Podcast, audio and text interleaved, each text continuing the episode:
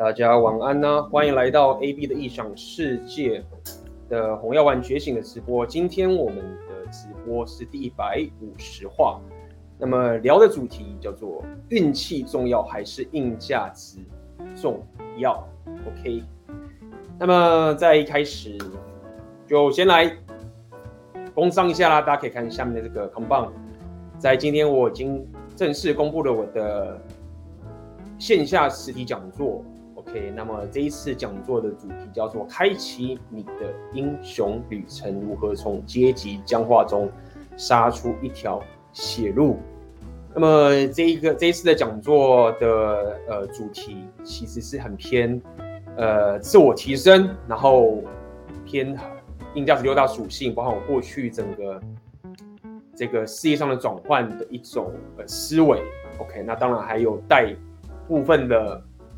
我要我的两性动态的一些元素进来，那么我来跟各位讲讲，就是这十几年来，我无论在职场上，或者是在我的人生呃提升的这些决策上面，我是怎么去下这些决策，然后在这个讲座面对面跟各位讲清楚，好不好？那么上次除了除了上礼拜的那个有来参加过感谢会的人以外，上次跟大家线下讲座已经是二零一九二零二零年左右了。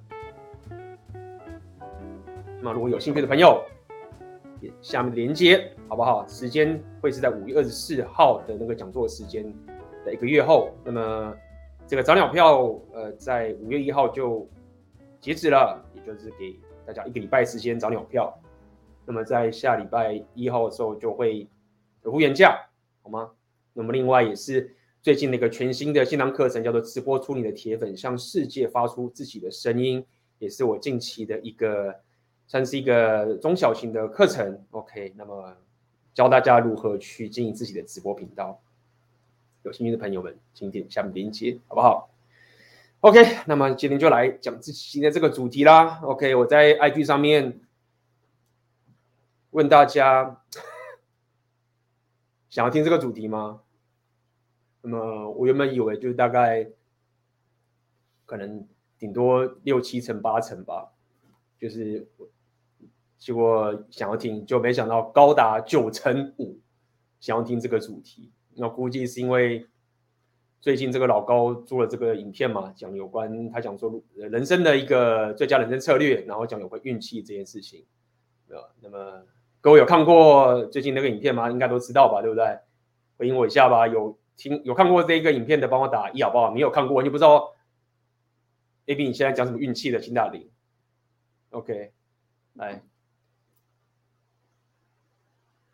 原本我只是想在脸书上面写个短文调侃一下，就干，没想到一问下去就发现，哎，我说要要聊什么？哎哎，要聊吗？哎，问问就干嘛？九成五的人说想听这个主题，所以我就来跟大家讲讲我对这件事情的一些看法，好不好？那么我相信是我，我很多人都知道，有些人不知道，待会会跟大家说一下，大概大概在讲什么，好不好？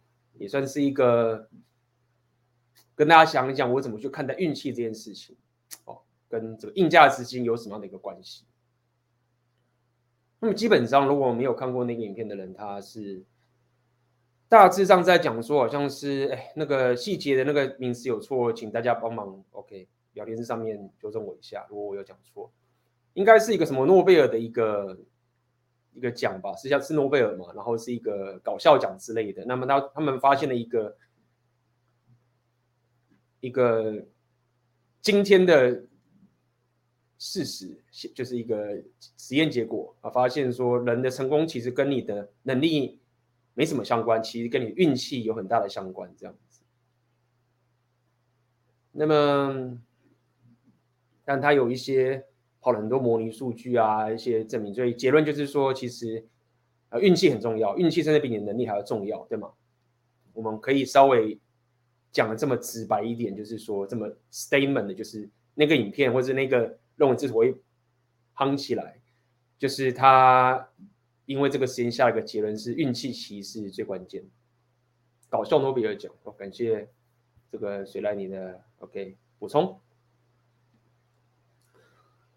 嗯，那么我当时看到这个时候，觉得 OK，那当个故事听。但是我觉得有趣的点是在于说，各位了解吗？我们最终这个频道跟大家聊的都是最终你看到一个数据或者看到一个什么东西，你总是呃会 care 说，哎，这件事情到底会不会影响到我现在生活上面的决策？无论是你自己的两性动态啊，你的创业啊，是各种六大属性就好，呃，这个才有意义嘛。当然你也可以说啊，我就看爽而已，可以。但是想当然尔，这一次大家会这么的。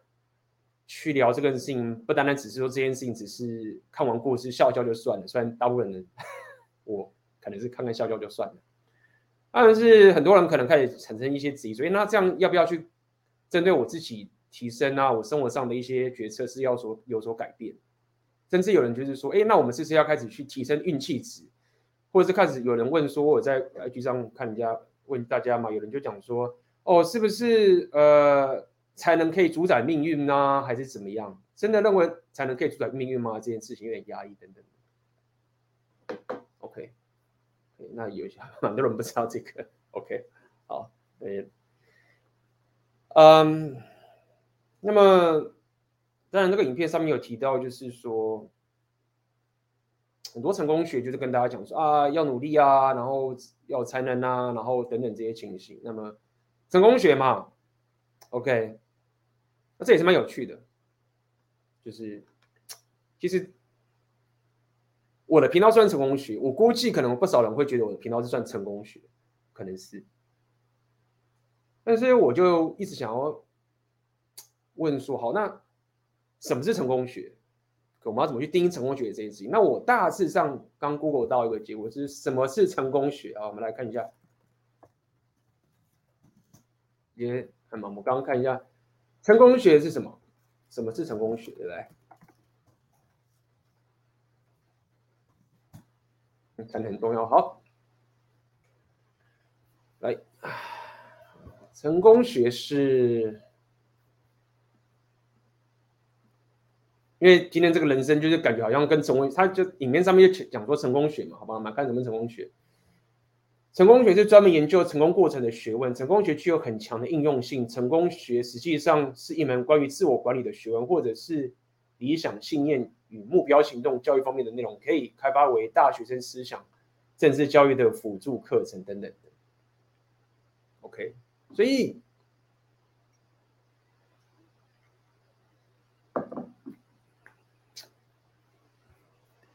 我自己在自我提升的时候，其实我。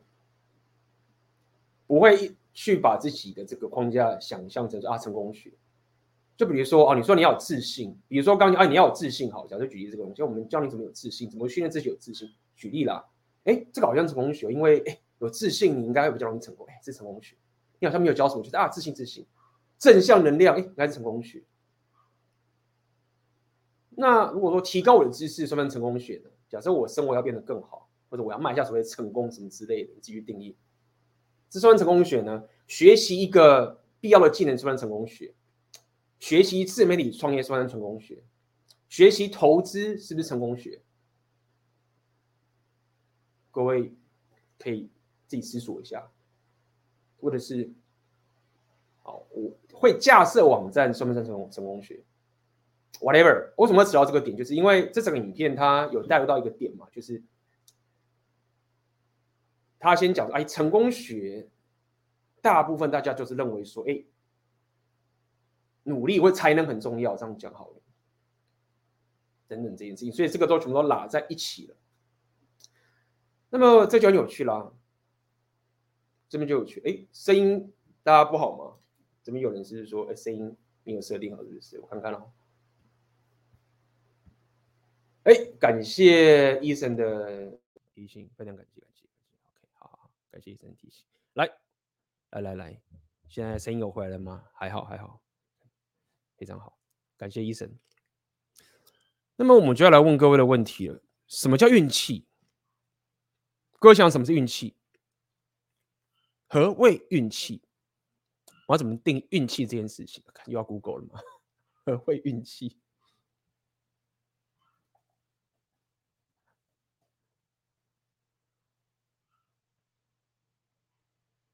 对吗？你看，什么叫运气？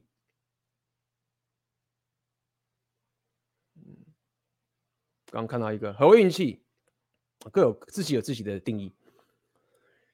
运气的定义在各学说有所不同。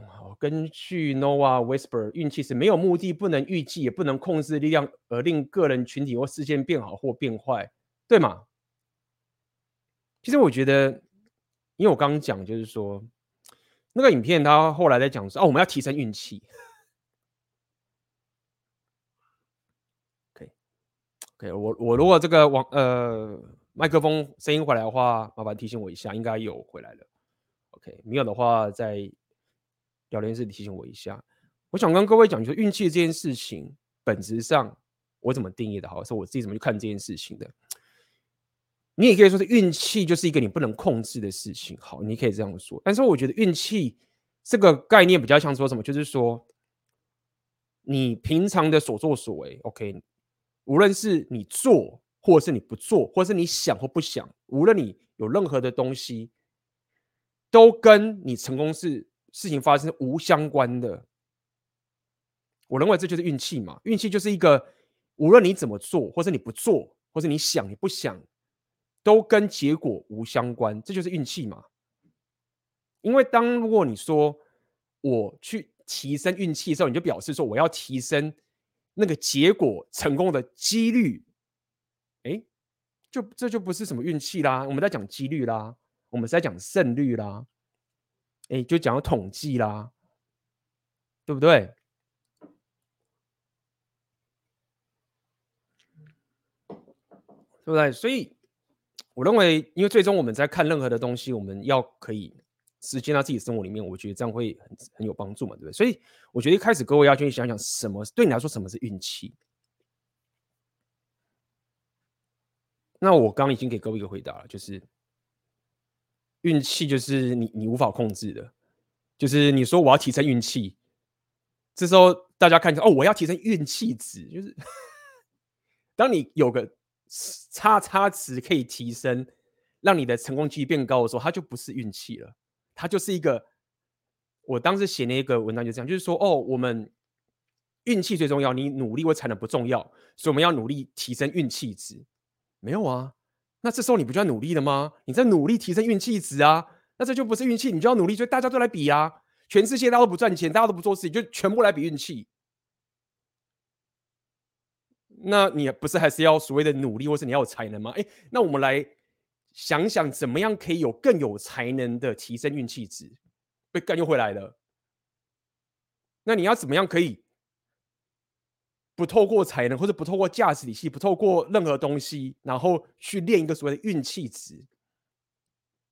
所以你会发现，说你绕来绕去，你只不过是在跟各位讲说：“哎，各位，我跟各位讲，你要练的话，你要练你的人生，你不要去赚钱，你不要去做什么，你就是练这个运气值。”所以他真正在讲，只是说：“哎，我多了一个所谓的成功指标，或者什么之类的。”然后各位要去专注你的精神在这个。运气指标上面，但是我不认为这是什么运气，这就是一个某个不是运气，但是讲起来像运气指标的东西，然后各位去练。那我我可以基本上就是觉得说，就 今天直播可以就这样结束了，就就是哎，那好了，那当然我还要继续讲讲下去了，这是先一开始一个。我先跟各位讲说，当时我要看到他这个结论的时候，我就就是这样想嘛。好，那我们再继续聊下去，好不好？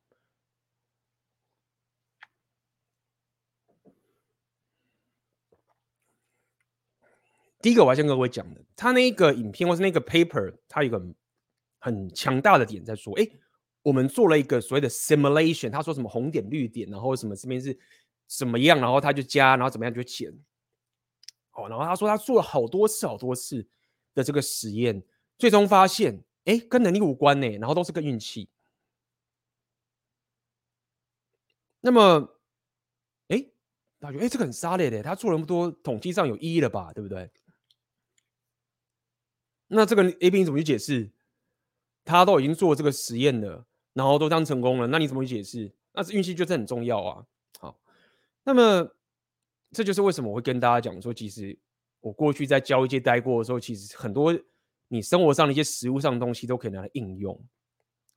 那这就跟各位分享，就是说我当时在交易界的时候，我们就在干这件事情。我们在干什么事情？我们要怎么样在可以市场上赚钱？我要怎么知道怎么去买，怎么去卖？各种各种的方法。有些人说啊，我看报道啊，我我我就是盯盘啊，或者是我各种什么，有人怎么拜佛都可以，你知道吗？就是有人他妈的交易。就是他，就是找一个方法。我拜佛，我今天早上起床的时候拜佛之后，哎呦干，我今天买就会赚。哎，这个策略你要不要用？如果我连续十连续十天我都赚钱，你觉得这个策略有没有效？好，那我当然讲有点夸张。我要讲的点是在于说，其实当时我在交易界的时候，我就我们就有想过这种事情了。我们怎么样可以在市场上赚钱？我们就可以做模拟，我们就把过去所有的市场的资料，然后我们透过一种策略去跑。然后我们发现我会赚钱了之后，哎，我们再把这个策略拿到市场上去用，然后看它会不会赚钱。哎，理论上应该是会赚钱，而且我们大量统计的意义哦，他们有各种方法去做这件事情。为什么要讲这？为什么要讲这个东西？今天如果说各位你在下人生决策，只是因为某一个很 solid 的数学模型。然后他 simulation 出来发现，告诉哎哎，这样真的会赚钱，这样真的会成功。我要告诉你说，这件事情其实远远复杂于我刚刚在讲一般交易员在市场上交还要更复杂，因为在交易市场上上里面，你你只需要赚钱就赢了。但是刚刚以这个刚刚讲的这种 paper 这种东西啊，你要人真的成功这件事情，它是更复杂的。他他光用了红点绿点，他光要去解释那些背景，对不对？他要去他的那个环境的数据化模拟的这件事情都已经被强烈简化，然后他要他要的结果还是一个所谓人生的成功，它的复杂度我认为应该是远大于就是你只是去市场上交易而已。这样讲白一点好了。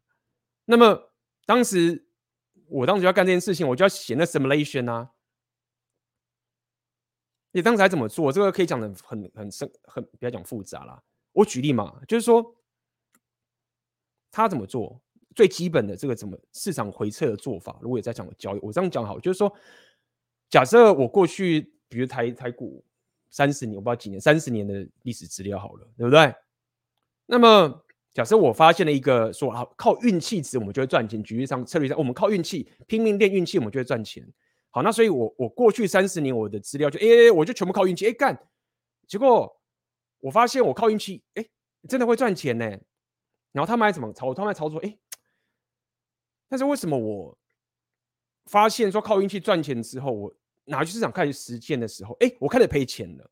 这个是很多交易员啊，他们在面对的问题，就是所谓的钝化，就是干我这个方法，在过去三十年、二十年时间，为什么都好，都赚钱，而且那个线超级漂亮的，但为什么这个时候一上线了之后，他就开始不赚钱，甚至开始赔钱了？这是一个。这个所谓量化，不要讲量化，一很多交易员还没有到量化那么那么强，他们面对一个基本问题，就是你过去 simulation 在上线之后的钝化的问题，然后甚至有人就是说，哎，看那我们要解决这个问题要怎么做？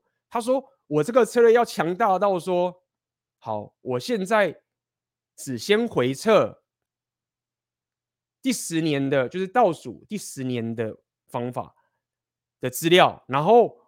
我做出来这个策略，在倒数第九年，哎，发现它会赚钱，然后接下来我就一步步这样子阶梯式，就是哎，会赚钱的。为什么要这样干？他的意思就是说，如果我说我这个策略是在十年前回撤的时候，它会赚钱，对不对？那么在九年前回测，它也赚钱；八年前回，它就是变成是用阶梯式，说我现在回撤只要只有，好，我知道这样大家会听得很痛苦。我想跟各位讲一件事情，讲这么复杂一点，就是跟你讲说，在交易市场里面。一个 simulation 出来的一种数据，它有用，它有意义，但是它必须要面对当时当你真的实战的时候，你会钝化的问题。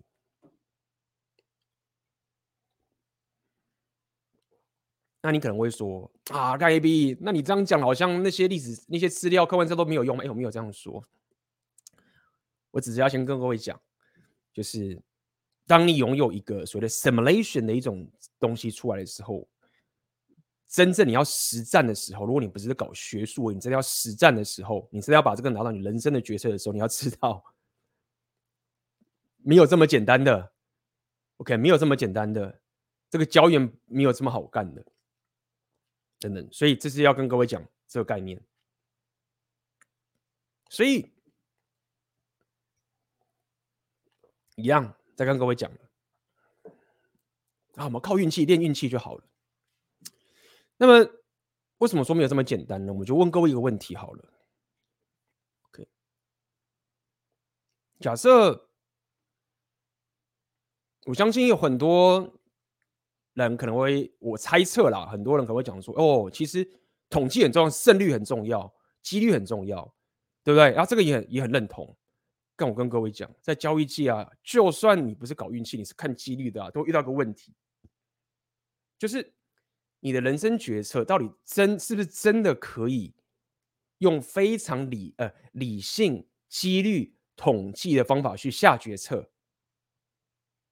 就说，数据告诉你说这样是最安全的，好了，是最会成功的。但是你真的可以克服人性，不要讲弱点，人性的这件事情去执执行吗？举例，假设有个数学模型告诉你说，一家航空公司，当它连续失事十次之后，它第十一次要在飞机失事的几率是绝对极低的，低到不可能再低的。那数据摆在你眼前的所有的科学家告诉你，看几率上这个是一千亿兆亿分之一，绝对不可能。然后现在你要去坐飞机，然后他跟你讲说，你你就是做这个，他不可能第十一次来坠机的。我知道这个这个例子有点极端，我只想跟各位讲，就是说，其实很多时候，就算你用的是统计，用很数学的方式聊这个胜率的时候。人在下决策的时候，真的是靠着这个统计数据来来下决策的吗？哦，这是一个很大的 debate 哦。在这个交易界，他们讲，没错，你就是要抹除人性，去照这个数学模型下决策，因为数学告诉你，呃，它 simulation 都是告诉你运气最重要，这是一个。debate，我先跟各位讲，我没有说谁对谁，但是我告诉你，这是一个 debate，这是一个无止境的战争的交易界。好，那么我怎么去看待这件事情呢？以刚刚那个情形，就是说啊，你到底要不要相信统计啊，或者什么之类的？我的一个想法其实这样，就是说，其实，呃，这些客观的数据啊。它其实是一个我们人现在当下的有知的情形下面，可以找到最接近真理跟最正确的一种答案了。就是不管现在你是各种统计啊、数学为什么什么挖哥，对不对？没有人可以保证或者预测未来的，或者没有人可以真正知道绝对的真理。这样讲，我们只能是说，现在这个是更接近真理，或是更接近正确的答案。但是你的人生只有一次啊，也就是说，也许这个运气是最重要，它现在当下是对的结果，但是没有也没有人可以向你保证说，未来这个事情不会被改变啊。也许它的 simulation 里面的参数为什么变了，那发现哎，其实这个我们应该要怎么样？所以呃，我要说的意思是说，这种这种数据这种东西。OK，尤其是像这种，当你发现说它有点奇奇怪的时候，你要去思考说这个统计数据你该怎么去使用。当你要 apply 到你人生决策的时候，好，讲这么多，那可能大家会觉得说，AB 你你其实没有讲到你的解法，就是你到底在讲什么？你只是一直告诉我说啊，不要尽信数据。那我们都知道，不要尽信说不如说，我们都知道这件事情。那你到底讲什么？好，这边讲 overfitting，没错，这边有人这边 overfitting 也是一个概念。好，其实我认为回到这整个影片，他在讲所谓的哦，他要提升运气值。那么他最后的解法是说，哎，人生最好的策略是运气，就要活得更久。也就是说。你要让自己最安全越好，就是可能不要出门啊，不要死掉，不要生病啊。当你可以活得越久，其实这是最好的人生策略。那如果如果你仔细听下去的话，他在讲什么？他的意思其实是说，人生最好的策略就是绝对的降低风险。只要我可以把自己放在最安全的地方，那我只要活得越长，那么这就是最好的运气值。所以你仔细听下去，你会发现说，诶，他在讲的运气，其实我们刚刚已经听过。他在讲的运气，其实一种胜率，就是说他的运气值啊，其实就提高胜率嘛。它不是什么什么运气，说来说去就是说，我们要怎么样可以让自己运气更好？我们就是说，我们怎么样可以提高胜率？这就是胜率的意思。我怎么样可以提高我的胜率？它的运气值其实就是这样的概念。只是这个胜率该怎么提升呢？它就是啊，我觉得靠运气。但这就有趣一点哦。他的意思就是说，如果我稍微去翻译他的这句话意思，就是说。我我人生如果要提高最高的胜率的话，其实就是要冒最低的风险，那我这样胜率会最高，对吧？所以最低风险是说我活得越久嘛，越安全嘛。那么一样嘛，就是如果这句话是对的话，那他的 challenge 一件事情就是说，我们交易界或者是你人生，他们讲个很重要概念，所谓的高风险高报酬的概念，就是。完全就打打打破了哦，就是人生的高风险高报酬没有这回事哦，就是你你要可以最高的报酬，你要最高的胜率，就是降低你所有的风险，这个合理吗？就是我人生要成功，就是我要最安全，我就会成功，对吗？因为能力不重要，其他东西不重要，就是要安全，没有。我不认为是这样，因为如果是这样的话，就是你要怎么去解释这个世界市场上经济活动？你要怎么去解释什么巴菲特？来解释什么什么东西？你就是把这些所所推翻了，就是人生的成功最成功就是降低你的风险。好，那么这就是为什么我要今天要提到自己的硬硬价值这件事情，就是讲讲出来是就是回到这个点了嘛？你只要有点。交易的一些想法，跟一些人生的 game 的一些经验，你就知道说，哎，其实就在讲这件事情，就是为什么我们会我没有在理什么运气这件事情，不是说运气不重要，是其实最终大家在比的第一种比法，就是哎，我的风险跟报酬比。对，那刚刚以这个 paper 的解法说，我的风险报酬比最好的方法，其实降低最多的风险，那我会有最有可能。会有高报酬，长期上来说，我认为这样太死了。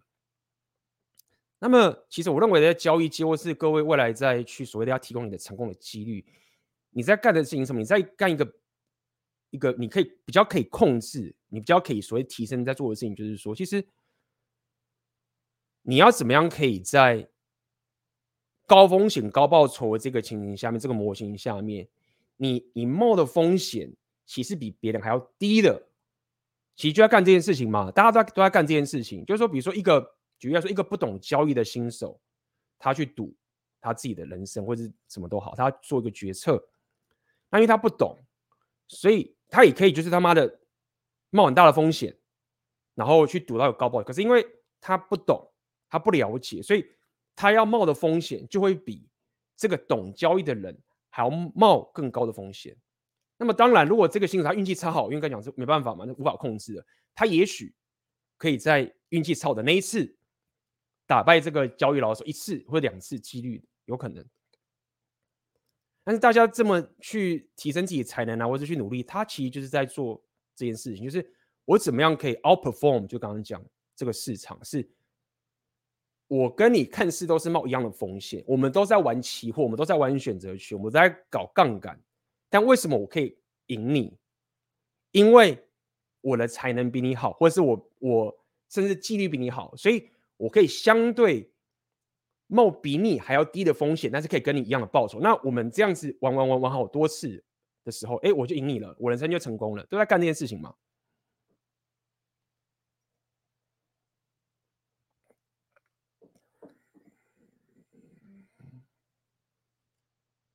所以。如果以这次你以以这个不管是什么提升你的运气值啊，或者什么什么东西，我觉得我不会往这个方向去想。你要想的就是第一点，你你要不要推翻风险报酬跟统计这个理论？这样子对不对？以这个运气来讲，告诉你说你要最低风险可以有最大的结果，我认为很难去推翻这件事情。那么硬价值要各位要提升自己的才能，或是自己的什么努力？其实说到底，就是在这个在这一个风险跟报酬的模型下面找到你的优势啊！而且这个有机点又来啦。对不对？那么你说你要提升运气，你要提升运气，然后或者是让自己怎么样？这个讲很复杂了。还有一个情形就是，大家也可以去思考一件事情：说，当你在下你的人生决策的时候，有一个指标你要看下去，因为这个指标不同的话，会会也会影响到你自己本身的一种提升的决策，就是所谓的时间周期，就说。如果说你的时间周期是，哎，我希望这个我的我在我要比的是这个月的结果，一个月后我就不管了，只要这个月我可以赚最多钱，我这个月我最成功，那我就赢了。这是我要看的，或者是你看的是一个十年，或者是看你是一辈子的，就说，我只是讲运气啊，他没有去提到，就是说，如果我说我现在要去执行我的人生，他到底是指说时间周期多长？因为各位要了解，比如说在交易界也是一样，一个当冲的策略就是说我今天这个 game 是当天就要结束，我不会超过隔天的，或者是我这个策略是一年的。OK，我我第一天一两天败没有关系，因为我一年会赚最多。你的时间周期的不同，也会影响到你的策略。如果说你说，哎，我不管是十年、一年、五年或什么啊哥，我的策略都是靠运气，都是一种降低风险的话，那么。就是你当然可以说，就是就是为什么有人会投资 ETF 嘛？ETF 就是只看长期嘛。但无论如何，你就抹杀掉这一种可能性。如果你只看所谓的运气值的话，好不好？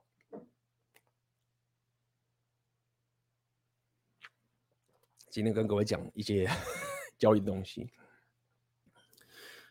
所以刚刚跟各位讲了这些。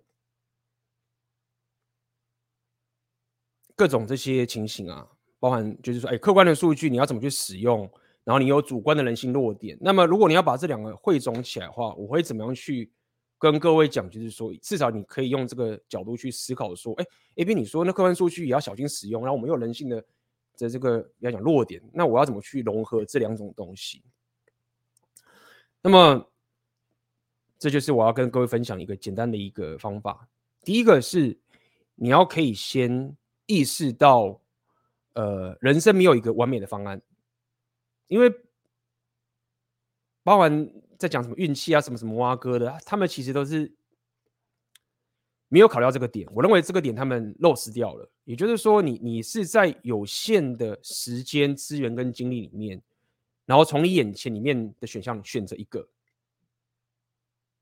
这个是你必须要先想好的。无论你有多少的客观数据，无论这个 paper 是什么挖哥什么什么搞笑诺贝尔奖，它都是一个你眼前的一个选项。所以有些人讲，没有说选择比努力重要。我认为这个部分他有讲的对的地方，但是有另外一个东西，待会会跟各位说。所以第一个你要这样去思考，就是说，哎，我要怎么去知道说我这客观数据可以使用，还是不要使用？我刚刚跟各位讲了嘛，因为你我们的时间是有限的，我们不可能有无限的时间去等到一个绝对的真理出来之后，然后让你去选。所以你是在一个有限的时间、有限的资源跟精力上面去看到各种客观的数据，选择一个。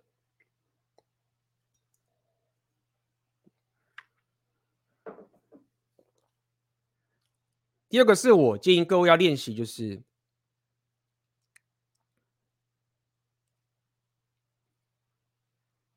无论你做的是哪个选择。我认为要练习这件事情，我觉得这个事情是蛮重要的。无论这个选择是不是最后你觉得说干，我就是发发蠢，或者是你就是选这个客观的结果，那么你就是为你这个选择去负责。我认为这个其实是各位可以去练习的。我觉得这个蛮重要。这是我第一次发现说，原来这件事情是需要练习的一个一个概念。它是一个你可以控制的东西，是我来做这个决定。那无论这个决定是客观的数据，还是我主观的判断，还是怎么样都好，它是有统计意义呢，还是我的人生经验什么什么都好。你要知道，就是说，你不要躲在客观数据后面。嗯哼，了解吗？这就是我想跟各位讲，就是你今天看到这个运气值的时候，你你要怎么去用这个客观的数据？你你的选项是多少？你的时间周期多长？你的资源有多少？其实下下决定的时候，你你当你在看这件事情的时候，你会发现说，这个这个才叫运气啊！就是说，所谓运气，就是说你根本运气是无关的，你你你根本没有在去想运气这件事情。但是不是说运气不重要，是你你你能下的最好的决策，就是在有限的时间跟资源跟心力上面去专注在那些你无法控制什么运气这个东西，才是一个最好的决策。那么啊，失败了就学到教训，成功了就是感谢有运气的帮助，就这样。就失败，哎，学到教训，至少他妈的败了之后得到东西，就是捞一点东西回来。成功之后，记得自己还是有运气的成分，只是那个东西根本是你无法掌握的。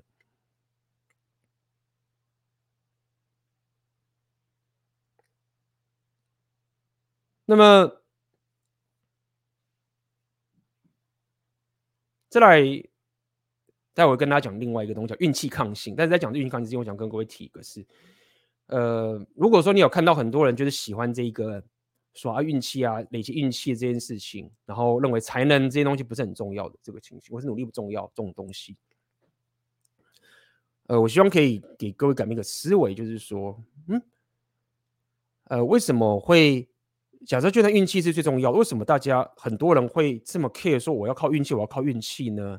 为什么他们会那么排斥所谓的才能，或是排斥所谓的努力，或者排斥所谓的行动，或者所谓的选择？好了，我认为有很大的一部分的原因是在于说，大家太习惯在努力、在学习、在行动，或者在工作什么，它是一个被奴役的情形，它是一个被，它是一个。你觉得你你只有 downside 没有 upside 这个情形，那么我一直跟各位提的概念就是说，其实没有错，我们当然要可以得到成功，但是你的所谓的努力或是你的才能或你的行动啊，它其实是一个，它不是一个奴役你的东西，因为当你什么都不做，当你很发懒，就是运气很好的时候，其实那个生活没有比较好，所以我想讲的点是在于说，其实。所谓的不用去想运气这件事情，或者说你去有你的选择，或是你去用你的能力，你去行动这个东西，它本身内涵的就是一个让你生活会更加富足一种情形了。所以我就会讲说，学习跟打造跟体验这些东西，其实都你都不能发懒的。但是这三个东西，它就算你运气普通或是怎么样，你学习跟打造跟体验你的人生，他就已经赢了。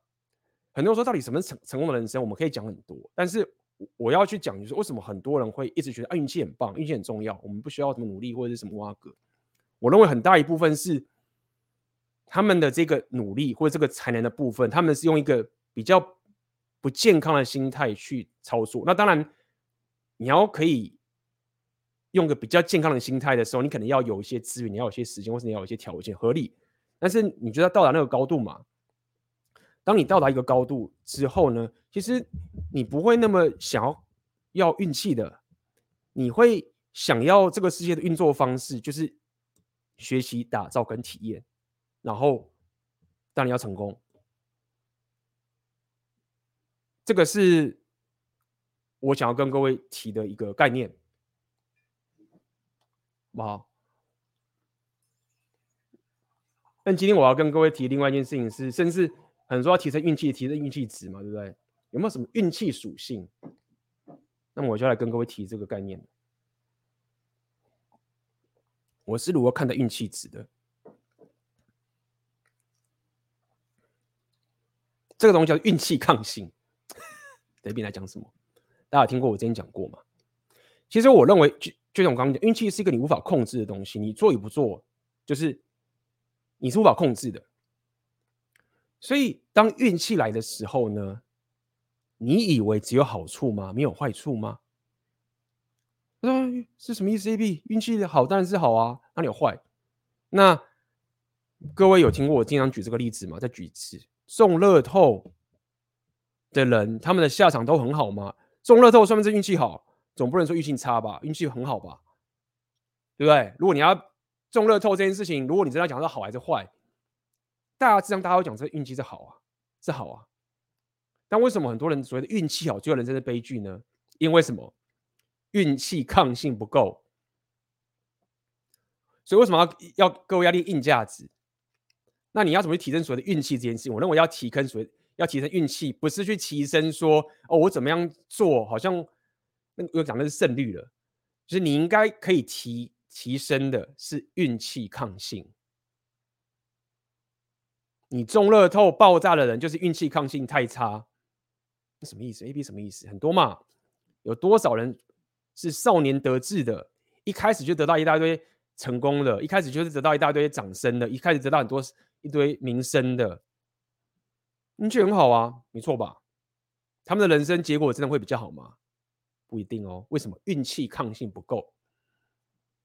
所以我我反而看待运气这个方式是很不一样，就是说，当然我不希望运气差嘛。但是如果说运气真的来的话，运气不好就感觉很就很惨呐，你就是拼命的想要。改进嘛，什么都好。但是运气好的时候来的时候，我是不是可以有足够的运气抗性去面对这件事情？因为什么叫运气？就你不能控制嘛。好，那一个好处给你，今天给你一个超大的好处了，你是就依赖它，是像一个毒品了。你如果运气刚性不够，表示说你很依赖这个运气嘛。那你人生就是靠这个运气，你后面就没有了，那你不就爆了吗？对不对？所以要各位练硬价值，会提升所谓的运气属性。我认为这是所谓的运气抗性。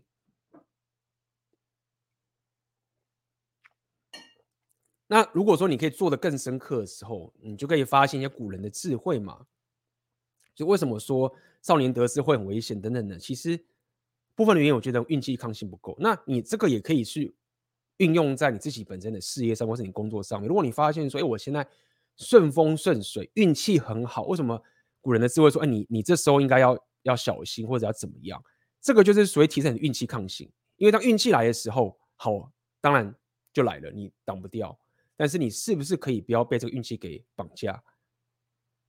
否则后面等着你可能是悲剧哦。看时间周期嘛，对不对？那么。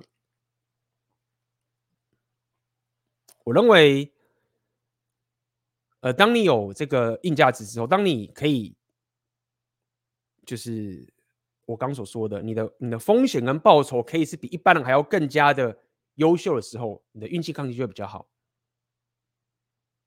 那再来也是一样啊，就是你你你三不五时的稍微定期把自己归零一下，OK，自己被捧在太高的时候，稍微缓一下。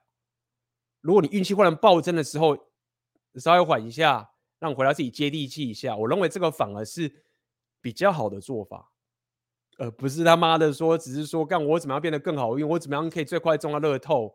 我认为那些东西反而都他妈的很危险。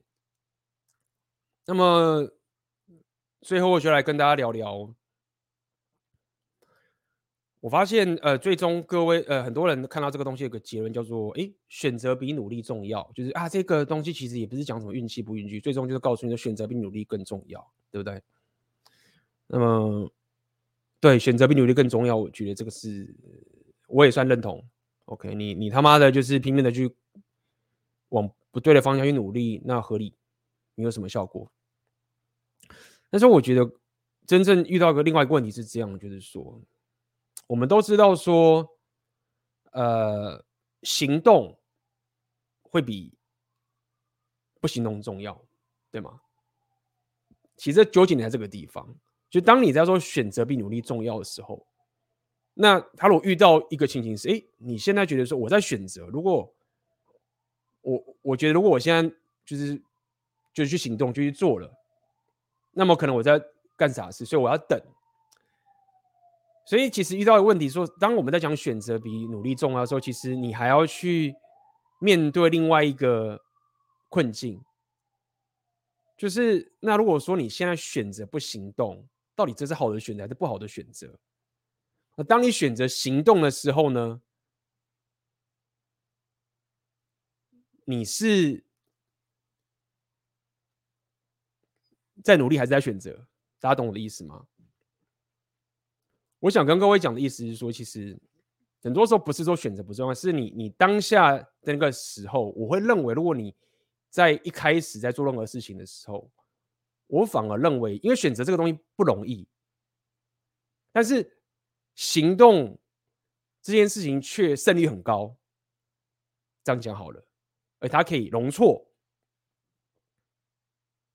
当你还没有行动之前的时候，选择这个东西也许会反而是你的绊脚石，合理吗？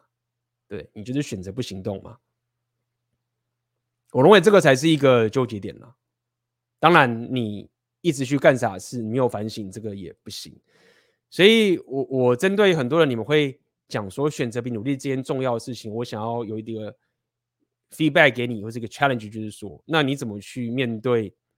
当你永远选择不行动，然后你认为这件事情是最好，因为你觉得选择比努力重要，你要怎么去平衡这件事情？其实是很重要的，好不好？OK。好了，讲完了。今天就是我针对运气这件事情跟硬价值这件事情要跟大家的分享，好不好？那么看各位有什么问题，我们现在就今天速度比较快，我们就中场休息一下，好不好？各位有任何的问题，可以欢迎在这个聊天室留言，我们就休息一下，待会马上回来。OK，欢迎回来。那么先这这边也跟大家预告一件事情，在礼拜四的时候。OK，我会上一个之前各位知道 Ryan 吗？知道 Ryan 的，帮我在聊天室打打一好不好？各位知道 Ryan 吗？还记得他吗？OK，他是我以前金融交易的主管。那么如果你知道 Ryan 的话，那恭喜你；不知道也是恭喜你啦。我在礼拜四会上一个片。那 Ryan 其实是我以前在金融交易界的主管。我刚刚跟各位讲的这些很多这些交易的知识啊，风险都是他过去我在这个台湾金融交易界的时候他教我的，然后包含就是我我讲的那个在那个资深的交易界里面，OK，都只是一个皮毛而已。光学到这些皮毛，我就觉得对我人生很受用了。那么在礼拜四的时候，我就会上一个我跟 Ryan 的 Podcast 啊，那个主题叫做如何。对抗通货膨胀。之前我问各位想要听什么，结果得到最大的反馈是如何对抗通货膨胀。整个影片总共有将近快五十分钟的长影片。OK，那么会在我预计在礼拜四的晚上发布。那么各位，如果你想要提升你的浪人属性啊，那么呃不是浪人属性，你要提升你的商人属性啊。OK，你要了解这个东西，我就强烈推荐你。可以去看礼拜四会上那个五十分钟影片，妈的真的是，反正好东西啦，好不好？影片那么长，没办法，弄不弄不了那么短，它东西太多，一坐下来聊天就是一大堆东西就出来。哇，礼拜四上，我可以跟各位讲一下。请问 AB 要怎么知道自己正在选择正确的路上，而不会错而不自知？又回到一个一个交易界的一个想法，一个思维。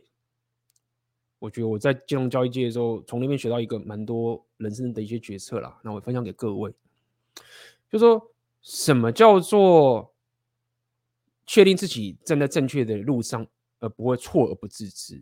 OK，当然就是说，我们有些人会下过错误的决策，但是我们先回到一个最根本的是你，你的人生是不是可以做的策略是绝对正确的？其实基本上这是不可能的，因为你在说的事情是什么？你在说的事情是你你可以摊开所有人生决策的选择。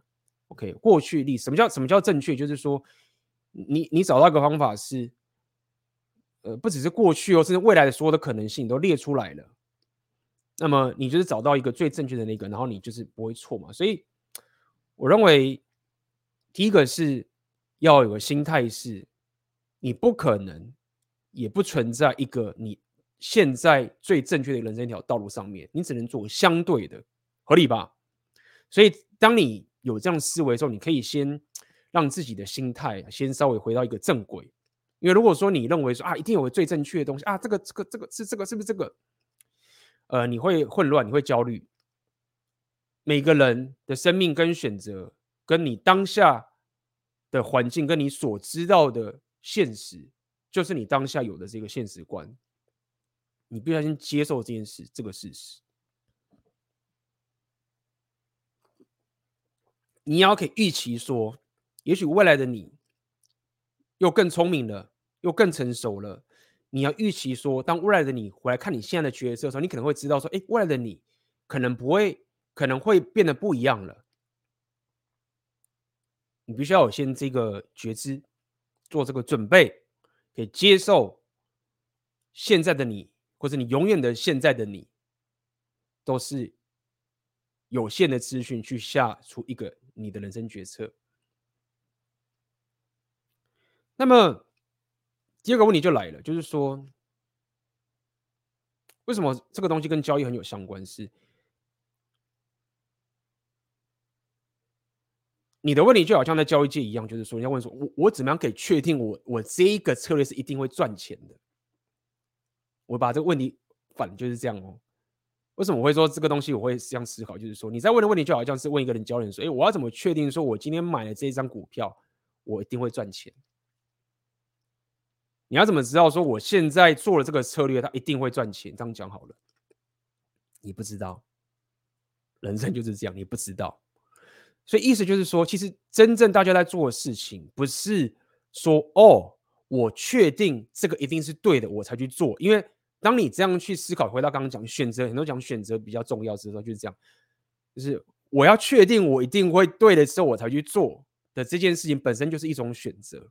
好，我在讲什么？我在说的意思说，其实你你真正在做的事情不是找到对的路，你正在做的事情是你有个 system，然后当你你在有限的资讯、在有限的资源跟你有限的觉知下面，你做出个选择，并且控制好你的风险。所以，什么要控制好你风险？就是说，你可能会错，但是你有预期说，当我错到这个地步的时候，我就停损，然后往这个地方去走。你在做这件事情，你不是在做说我要找到一个 perfect 的路径之后。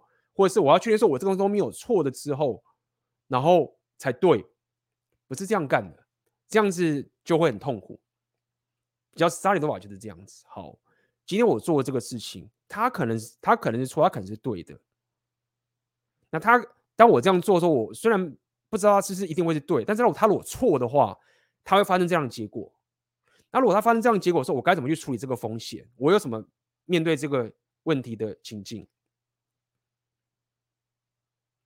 对不对？那你最终会发现说，你问问，通常问到最底就是说，比比如说啊，要是世界毁灭的话，那就完了。为什么我要讲世界毁灭？就是说，呃，你你在评估你的风险跟当赛的时候时候，你一定不能只去考虑到一种，呃，极端事件。OK，你不能只考虑到极端，你不能说啊，如果我如果我现在怎么讲，就是说。呃，比如说你做个决策啊，如果明天地球毁灭的话，那我这个决策就错啦。但是你要知道，地球毁灭的话，你做什么决策都是都是都是一样。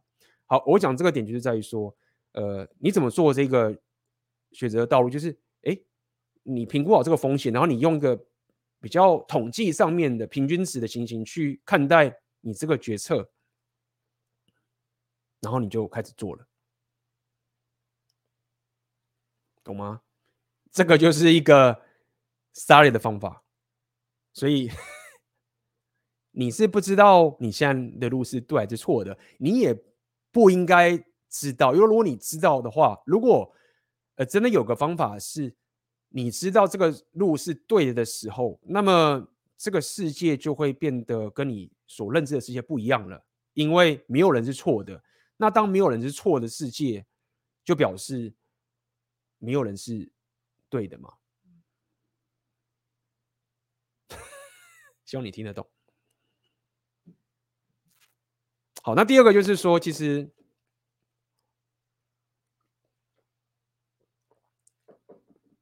嗯，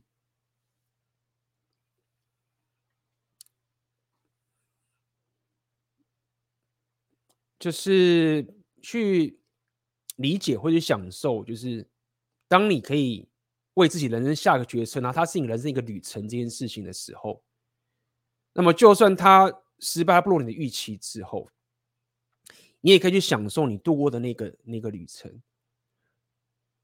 我认为这个是蛮重要的，因为我刚跟你讲说，哎，比你这么太阿 Q 心理，因为我这不是阿 Q 心理，因为所谓的阿 Q 心理是说我明明知道有对的答案，我我就是办不到，所以我不做。但是我刚已经跟你讲了，这个世界不存在一个你绝对知道明天会不会涨、预测未来这个事情，你不能去知道说你做路是不是对，这是不存在的。你要经常认知到这件事情。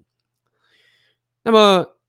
刚讲了，就是控制风险这个东西。好，你就是在这样一直去操作，一直有知的情形下面去这样这样操作。那么，如果过程你发现说这个不如你意，我习惯的方法就是你怎么去看待你当下的那个失败，然后去让你有更多的资讯，然后再去往你下面那个觉得去去去操作。我认为这样就够了。你不应该期待，或是那么的苛责自己，说你必须要做出一个超出你能力范围的这件事情才行。那最终，我认为你要面对的困境，你面对的纠结，因为你当你问这个问题，其实是有点纠结在的。我认为你要面对的纠结，其实在于说，我不知道我对不对，但是我不敢下这个决策。我认为这个才是你应该去。克服的问题，而不是去想着说我要等到这个正确之后我才去做，懂意思吗？就大家面对的困境，不是说我要找到对的答案，大家面对的困境是说没有人知道对的答案。那么为什么有些人可以有勇气，或是他有那个行动力去下一个他自己的人生决策，不一定是对的哦。我认为这个才是你应该去问自己的问题。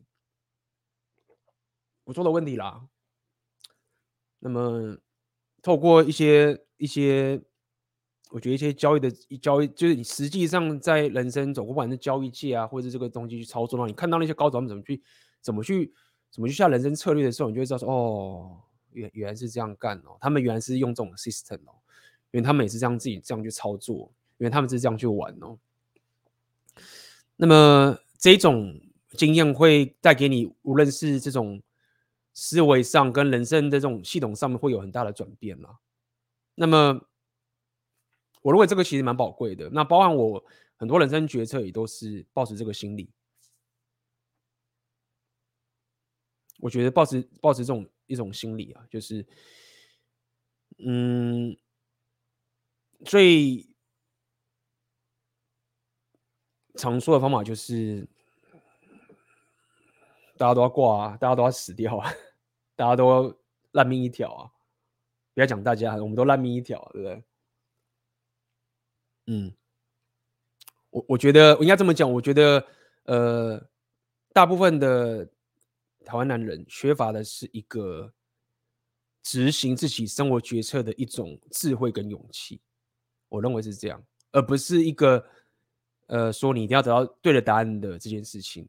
不需要，你需要的是这个智慧跟勇气。那智慧刚跟你讲了，其实你就是要评估好你的风险跟你的报酬，去想好这些所有东西，把这些东西预期起来之后，然后去做一个你要的选择，然后去看看这一条道路它这个过程中是怎么样子，你再去 fit，你再去慢慢的去调整。那接下来就会进入比较细节的部分了，就是说啊，你你是什么时候才能调整呢？你现在调整会不会太快，会不会太敏感了？你又不确定。现在是败一次而已，你怎么知道这个是错的？你是应该败三次、败五次。那遇到这种情形之后呢，就回到了就是哦，那个就讲到你的，这为什么很多讲你纪律了？就是你现在败一次、败了两次、败了三次，你是你下这个决策到底是很受到你情绪控制呢，还是一个你理性的纪律上面的这个东西？所以回到纪律了，所以怎么样下对的决策其实并不是重点，原因是在于说，真正的难是在于在面对这个未知的人生困难的时候，你看到这些所有东西的时候，你你如何可以尽量不受到情绪的影响？这就是讲很多男子气概就这样的干。为什么要讲男子气概？就是这样子啊。因为真正在比的是这个，不是在比说大家一定要找到对的答案。真正在比的是大家在未知的时候，谁可以坚持调整他的模型，越杀了他就赢了。为什么要大家练硬架练这个男子气概？因为这个才是重点，你知道吗？就是你你要专注在这个地方。如果你专注在刚刚我讲一些错的地方，就啊，我要对才行，我要对了才对，我要对才走，你就会浪费很多时间。真正的赢家他们也不是这样玩的。OK，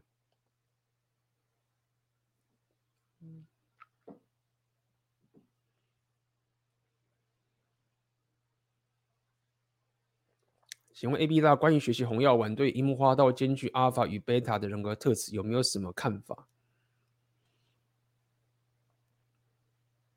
看法就是说，毕竟樱木花道是一个漫画人物，所以，所以他是一个。他当然，他的两性动态是不值得大家 去模仿的，就是他对于那个晴子的这种贝塔的方法，不是这个是不单单不是想要去嘲笑的贝塔，是他会害了大家。OK，因为呃，红药丸是一个非常写实、非常演化心理学的大数据的一个真实的两个性动态的血淋淋的东西，不是一个漫画，毕竟是一个冒险的这种，尤其是樱木花道这个灌篮高手的漫画，他们本身这个漫画的初衷就不是我们 Repeal 的这种初衷，对不对？但是我认为各位要可以从日本动漫里面学到的是一个正向的男子气概的这种。不愿意放弃的这样的概念，我这个是我是完全认同的。其实我自己本身也受到日本动漫影响很大。那么当然，像这种以前看 IS 啊，或者像灌篮高手、中樱木花道这种这种很贝塔的这种两性动态的东西，我以前也是有比较不懂的照单全收，没有办法，我们小时候不懂，没有人教你就照单全收。但是我认为，在照龙全照单全收的里面。这种日本动漫的，像樱木花道这种不放弃的这种心情，那么努力啊，听起来好像很 blue pill，但是我不觉得那是 blue pill。我认为这是一个，呃，我到现在还是一个非常认同，也是非常喜欢的一种正向男子气概的一种特质。啊，门外汉嘛，然后拼命嘛，然后追求梦想嘛。只是他追求梦想，可能没有提到一些比较偏商人属性、一些写实的部分，没有办法少女漫画。但是我不认为各位应该要去，我不认为就是说要因为啊我们现在很写实，所以就失去了那一个他的那种实现梦想的这种这种人格啦。我是非常喜欢的，说到底我自己也是很喜欢这样的一种思维模式。那么两性动态部分，我认为不值得学习。OK，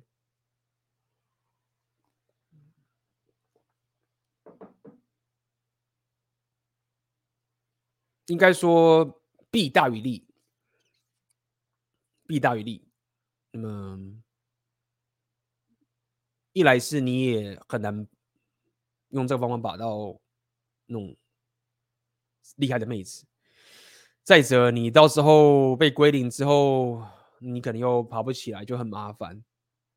嗯，这就是我可以给给你的建议，好不好？两金动态的话，它就是也不能讲跪舔晴子啦，而且包含连那个流川枫的那种模式好一点，流川枫比樱木花道至少好一点，但是也没有到很好，但至少比流川枫好很多了。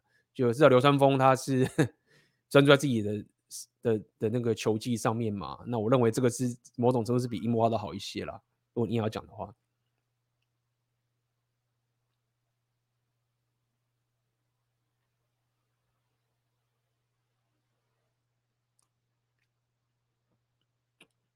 ，AB 你好，假如有人在一个领域的分数是二，我是一，在这个大家都想提升的社会，想问要如何在同样的时间内成长幅度比别人高，进而赢过他？要怎么赢过一个在你领域里面比你强的人？这是一个蛮好的问题。但老实说，我会。虽然我们刚刚讲说努力努力，然后说要选择，我刚刚讲说选择比努力重要，这件事情不是没有道理的。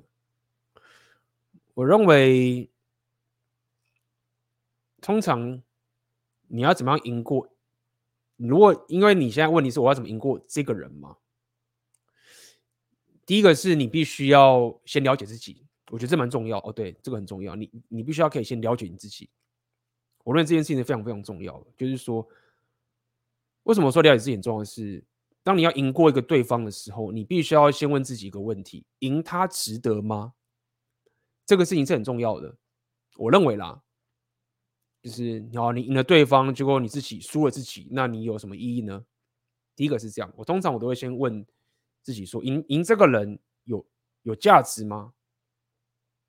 我一定要赢他吗？好，要赢他。第二个就是说，我要先了解我自己，知己知彼嘛。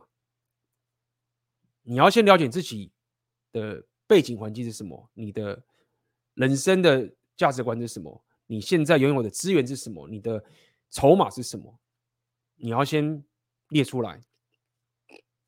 然后一样，你要花时间去了解对方那个人，他的筹码是什么，他的人生价值观是什么，他的痛苦是什么，他的欲望是什么，你要先做好这个资讯的调查。如果说你没有做好这个资讯的调查，就只是一股脑儿，就是拼了劲，就只是一直去拼的话，这个胜率不太高。可以，但是我觉得没有效率。当你做好这个分析之后呢，你就开始要下你的战略跟策略了，很重要啊。举例子嘛，比如说我当时可能在我大学的时候，我成绩不太好。那我想要赢当时大四，我要考研究所，我常讲这个例子嘛。我就在做这件事情嘛，我就看一看别人跟我的差别比这样子，我要怎么赢过这些人？他们可能在课堂，他们大一到大三都很强啊。那我我我不太可能在弥补这些课业上的内容的分数去赢这些人嘛，我赢不了嘛，跟我同班同学他们比比不了。那我就要去分析说，那我的强项是什么？他们的强项是什么？我怎么去跟他们拼？那所以我就发现说，我最强就是我去跟你考试啊，我就是直接考上名校的系所，我就赢了。听起来我我是真的赢吗？所以我说可能没有赢哦，因为你看真正他们那些大一到大三那些很扎实的课程，他们都算是可能比我更了解，这是没有关系啊，因为我分析出来结果，我要赢的话，我下的策略就是这样，我只要考上了一个学历够好的。大学，那我就赢他。所以我觉得你要去，你要比较聪明的，可以去分析这些东西。那你分析知己知彼完之后，下定一个决策之后呢，那当然就是接下来就是比什么？比如说你到底愿意愿意牺牲掉多少嘛？你到底愿意？你要很了解是说我愿意牺牲什么来得到这个东西。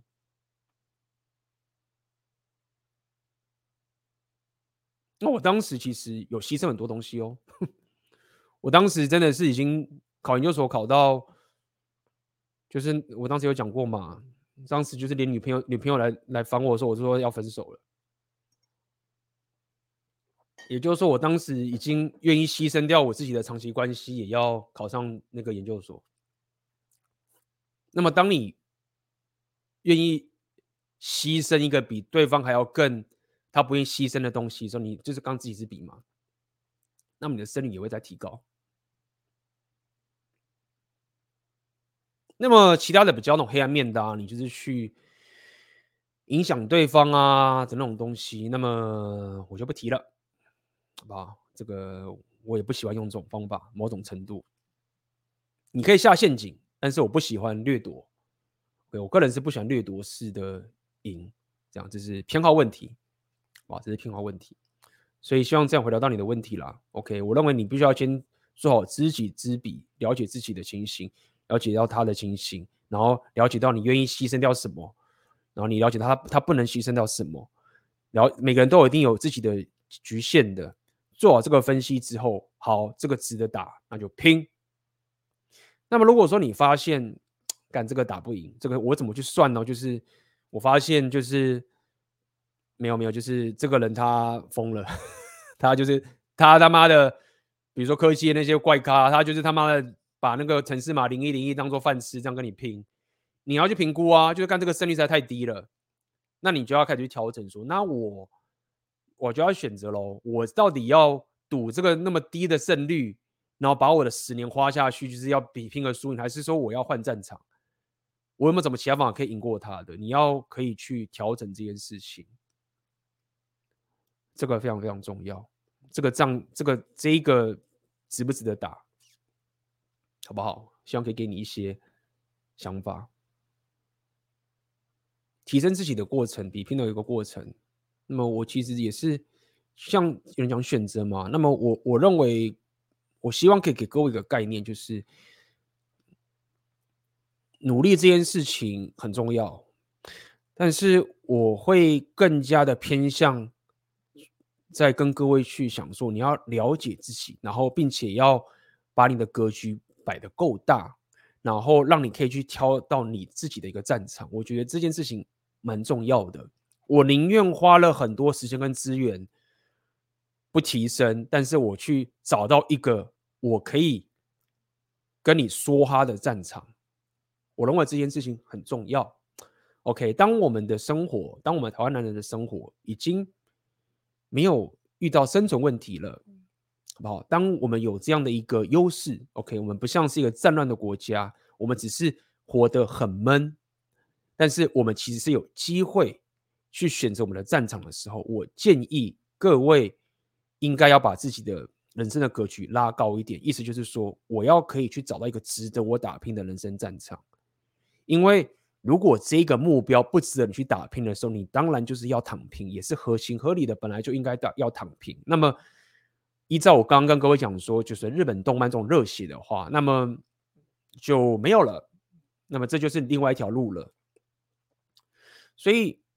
我我认为就是，当你在竞争的过程啊，或者在跟他比拼的过程，其实我认为你要可以引咎在当下，其实是一种你找到了一个你愿意去牺牲掉，别讲牺牲啦，就是你你愿意去说哈你的人生的这件事情去提升的时候，然后他又很难的时候，我认为这是一个非常幸福的事情。那么这也是符合我跟各位讲这个 Red Pill，这个说你要把自己需求摆最高位，就是在我们现在当代两性动态的一个情形下面，我们都知道这个离婚率很高，最近可能会做个影片跟大家讲讲这个数据实在太可怕了，两性动态真的来到了历史新低。OK，那么如果说你不要当舔狗，你希望可以把你的专注放在自己身上的时候，那么各位可能不像。我们各位已经不像过去那个年代，是整个社会都会非常的 favor 你，是可以结婚有小孩，然后要负起一个家庭责任的时候。如果说你各位没有这样的一个人类历史以来的一个重担，一个一个一个很 default 给各位的意义的时候呢，如果已经这个蓝药丸的世界已经把这东西从各位身上拿走的时候，不好意思，各位你必须要靠自己去找到这份意义。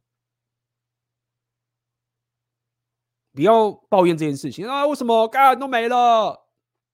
为什么我们男人要自己去找这人的意义啊？很痛苦哎、为什么我们都不能结婚？什么什么？有一好没有两好，好不好？你看看那些打仗的国家，他们没有没有这个问题啊。但是干我要选的话，我才不要选打仗嘞，对吧？除非真的不得不打。但是如果有选择，你干嘛他妈自己要选择打仗？所以啊，我讲这个概念就是说，呃，你要怎么样可以赢过人？这个是很好的问题，但是我认为在回答这个问题之前是，我认为你应该要花一些资源跟心力去找到为什么这个战场值得你去赢。那我认为这可以给很大的优势，因为当你是梭哈人生的时候，你会有很大的优势。就像我那时候在交易界或者在科技界，或是遇到那些高手的时候，那时候他们就这样讲啊，就是啊，赚钱哦，都这样，就是说赚钱就是这样，就是都可以赚，但是要就是要看我怎么样赚的比较爽。嗯，干嘛？这句话听起来很欠扁，我之前讲过，听起来很欠扁，但是哎，干它有道理。那这句话是什么意思？不是只是说啊，这个赚钱是容易钱，不是不是容易钱的意思，是说我选的这个战场是我想要跟他说他的。然后他又是很困难的。那么我认为，呃，当你可以花一点的心力在，就这个就是我这次讲座会要跟大家聊这个，就是如何在阶级僵化里面杀出一条血路嘛。这是什么意思？就是这样啊。你在阶级僵化的地方，这个战场你，你第一个你可能拼不赢，第二个是你也不想跟他说哈。那你怎么杀出一条血路？你就是你就是裸辞起子嘛，你就是待那个地方嘛。但是当你找到自己的一个战场的时候，你是可以，你是可以跳脱出这个僵化的价值体系拼的哦。那么这时候你就会发现说，哦，你解决了一半的问题了，你你你真的解决一半的问题了。你你会解决一半的问题，因为你你已经比大部分男人都很有优势。大部分的男人他们其实不会为人生说话的，他们大部分男人只会为自己的家庭跟小孩说话，合理吧？各位想看那个当爸爸的人，各位现在可能不是当爸爸，我自己也不是啦。但是你可以看到很多当爸爸的人，他们是愿意为自己小孩说话的。那么生活其实是，我认为是。很有意义的嘛，default 给他了嘛，对不对？这个生物暴力劫，叫生物暴力劫嘛，这个时候他也不会在那边想说我要怎么赢过别人，就是干我当然要妈的拼了啊！我要照顾我的家人，我要照顾我的小孩，我当然他妈的说他就赢过拼的所有人嘛，啊！所以在想着怎么赢过别人之前，也许可以想想看这件事情，你们花点时间去找到一个你值得一拼的战场，在这个前提下面。你就有很好的基础去拼了。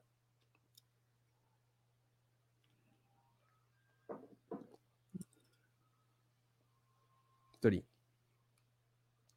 划界混搭，找到地形水平线，找到其他地方的高墙搭起来，两边找出优势。嗯哼，这就是我也跟各位讲的是，如果说你硬拼拼不赢的话，要可以转个脑袋。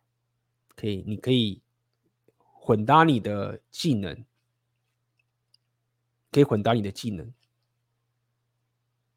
那么，通过融合的方式，这个多个专业的方式，也许之前的那个比你厉害的人，他就会需要你喽。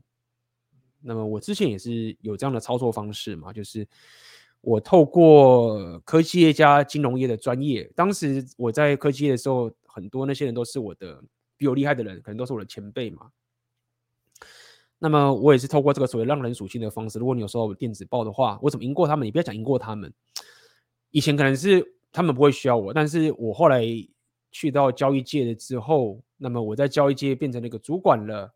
那么我当时就可以去找我之前公司的一些前辈，把他们挖过来，变成是我 team 的 member，变成是我的下属，某种程度。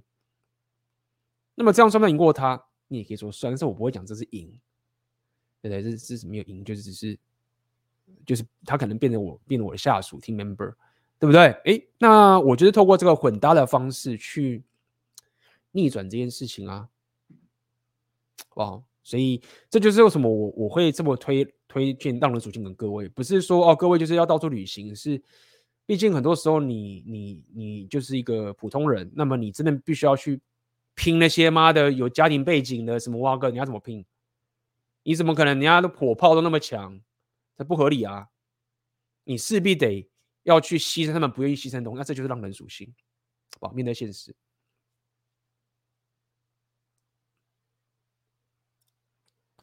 年过三十、三十三才开始接触红药丸，会不会太晚？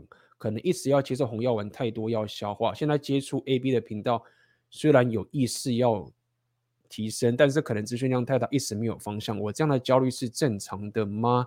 呃，你这样交易是正常的，不过慢慢来好了。嗯，最近我会更新一些红药丸的内容，好不好？我会更新一些红药丸的内容。那么，呃，年过三十三，其实红药不会太晚，当然要看，不会太晚，不用担心这件事情。那么。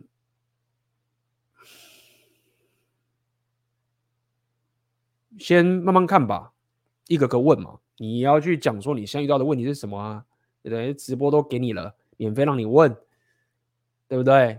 你至少要奉好你自己的问题。你是现在是被归零的，你是他妈的跪舔的，还是你是就是这个想把妹的，或者是你是想要自我提升的？这个红药丸的领域其实是很大的。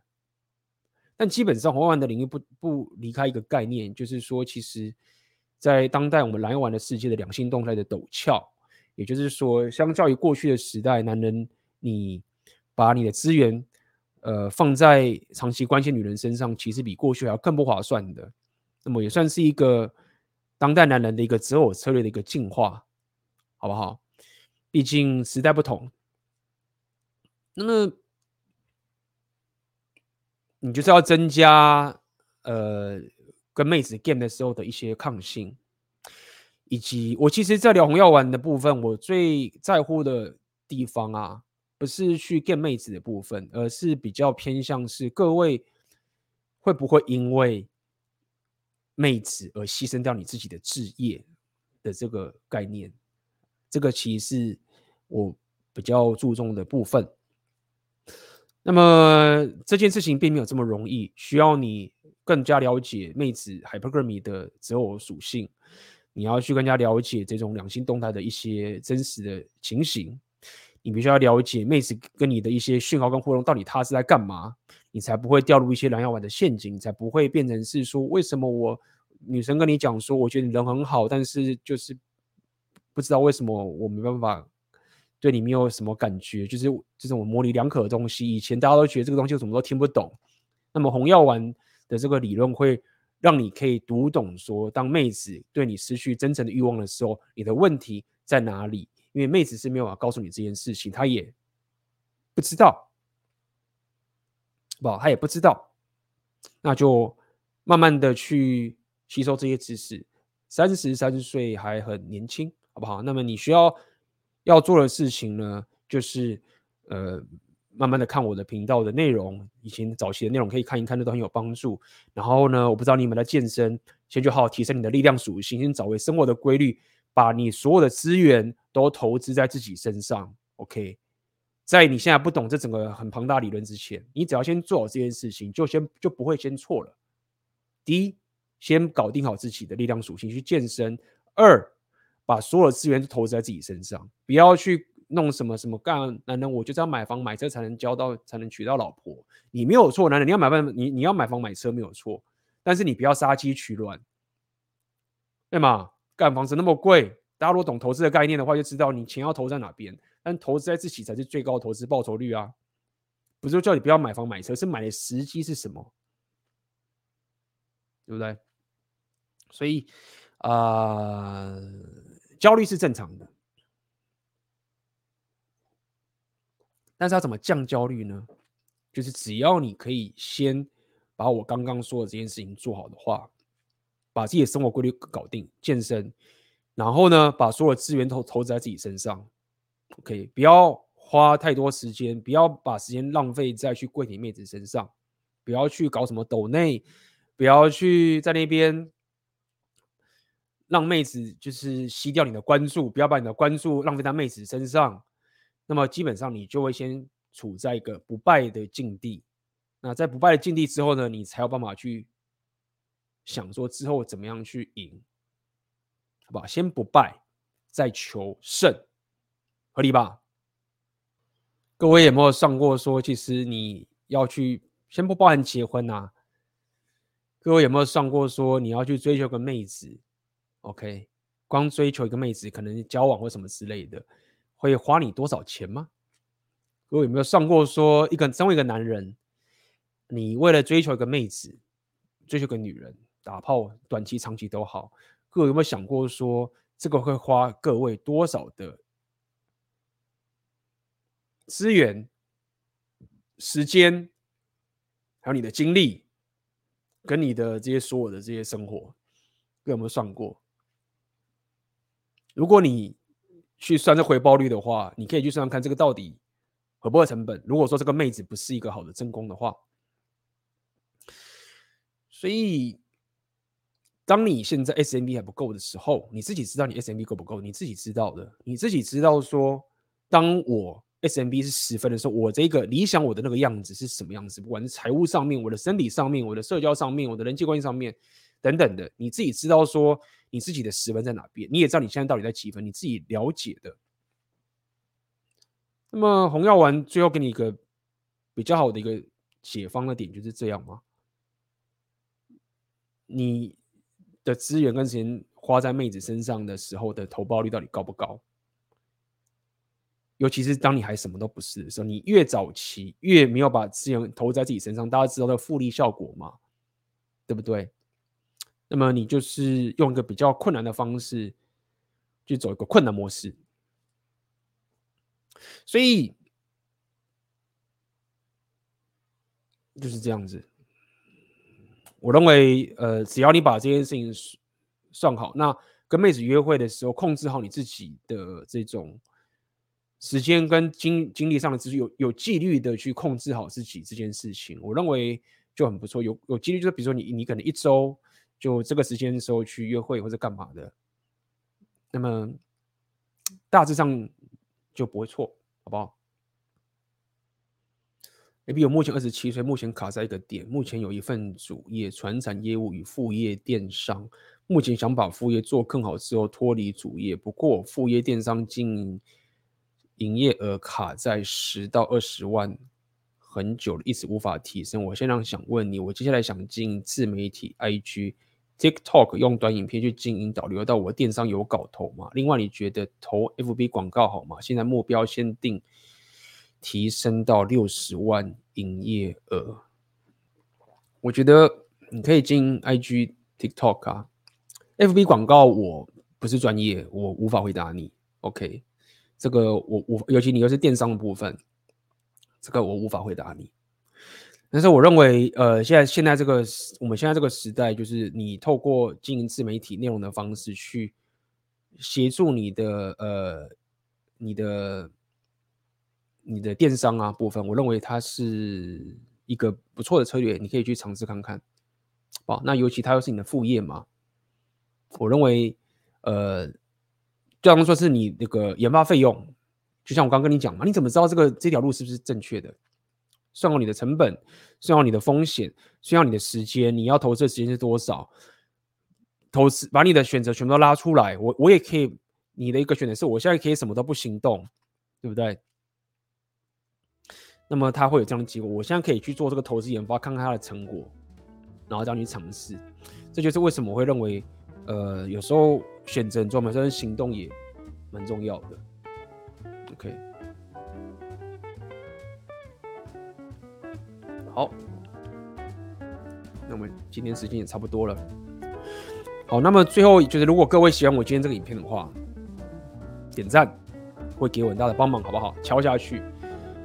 那么，一样，我今天一大堆这个一一大堆资讯跟大家讲。OK，这个实体讲座，如果你各位想要参加，来跟我面对面的话，感受一下真人的部分。实体讲座报名五月二十四号，OK，下礼拜一五月一号的时候早鸟就结束了，OK。那么直播你的铁粉这个新的线上课程也是下礼拜一就早鸟票结束。呃，早鸟的超早鸟结束，OK。那么一样，就是礼拜四的时候我会上部片，最近上的内容越来越多了。呃，我会跟 Ryan，我有一个 Ryan 将近快五十分钟的这个 Podcast，是我跟 Ryan 聊如何对抗通货膨胀。那想要提升自己商人属性的朋友们，不要错过这一次的 Podcast，好不好？OK。好，那我们今天的直播就到这边结束，我们就下次见啦，各位，拜拜啦。